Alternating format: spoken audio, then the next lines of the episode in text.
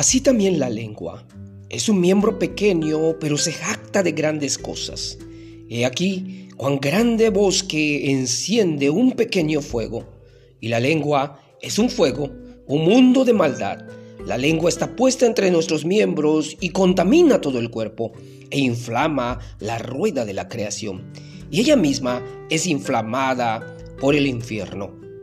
Se cuenta que un gran filósofo estaba a punto de fallecer, por lo que sus seres queridos lo rodearon en su lecho de muerte.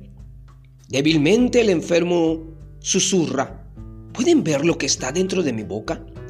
Como el viejo filósofo había perdido todas sus piezas dentales, los familiares respondieron, solo podemos ver la lengua. Pasado un rato, el filósofo les pregunta, ¿qué hay dentro de sus bocas? A lo que ellos contestan, todos tenemos nuestra lengua y dientes.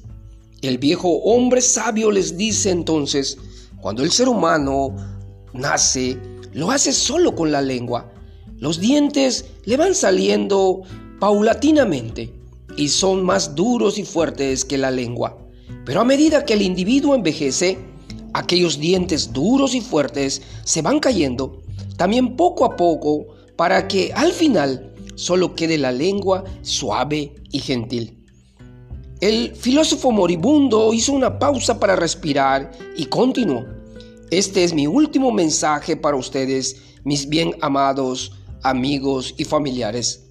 Lo que es suave y gentil perdura. Por lo tanto, sean siempre gentiles. Hablen a todos de manera amable, amorosa y gentil. Dios en su gracia, de igual manera, nos instruye para que podamos gobernar nuestra lengua para que podamos usarlo correctamente, ser asertivos en medio de las diferentes dificultades de la vida o presiones. Podamos ser gentiles.